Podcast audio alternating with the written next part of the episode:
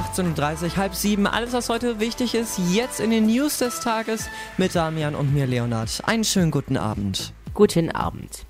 Experten warnen zwar davor, aber trotzdem gibt Facebook heute neue Funktionen zur Eindämmung von Fake News bekannt und reagiert damit nach SWR-Recherchen auch auf Kritik von Netzwerkaktivisten.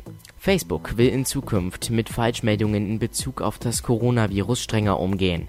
Es heißt, dass es in der Zukunft auf der Timeline von Accounts, die ständige Falschmeldungen über Covid-19 verbreiten, zusätzliche Warnhinweise geben wird. Die zukünftige Änderungen teilte der für Integrität des Unternehmens zuständige Manager Gary Rosen heute gegenüber der Presse mit. Wir beschäftigen uns heute Abend von 19 bis 20 Uhr auch noch einmal mit dem Thema der gestrigen Pressekonferenz der Bundeskanzlerin.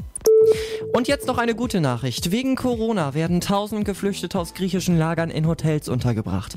Um die Situation in den überfüllten Camps zu entwickeln, Kommissarin Ilva Johansson auf Twitter mitgeteilt. 1000 Alte, Kranke und Kinder ziehen in Hotels auf griechische Inseln und auf dem Festland. Die stehen aufgrund der Reisebeschränkungen sowieso leer. Die Lager in Griechenland sind komplett überfüllt. 40.000 geflüchtete Menschen statt nur eigentlich 7.000. So viel war nämlich vorgesehen. Eine Distanzierung ist sozusagen unmöglich. Das ist jetzt ein Angebot des Auswegs. Es ist eine leichte Entlastung für die Lager. Für die Verbliebenen sind die Situationen jedoch weiterhin unmenschlich. Aber man merkt auch, die EU vergisst nicht die Flüchtlingskrisen.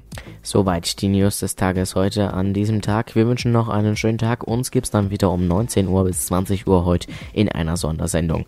Bis dahin wünschen wir dir noch einen schönen Abend. Die nächsten Nachrichten gibt's in deinem Update wieder um 19 Uhr.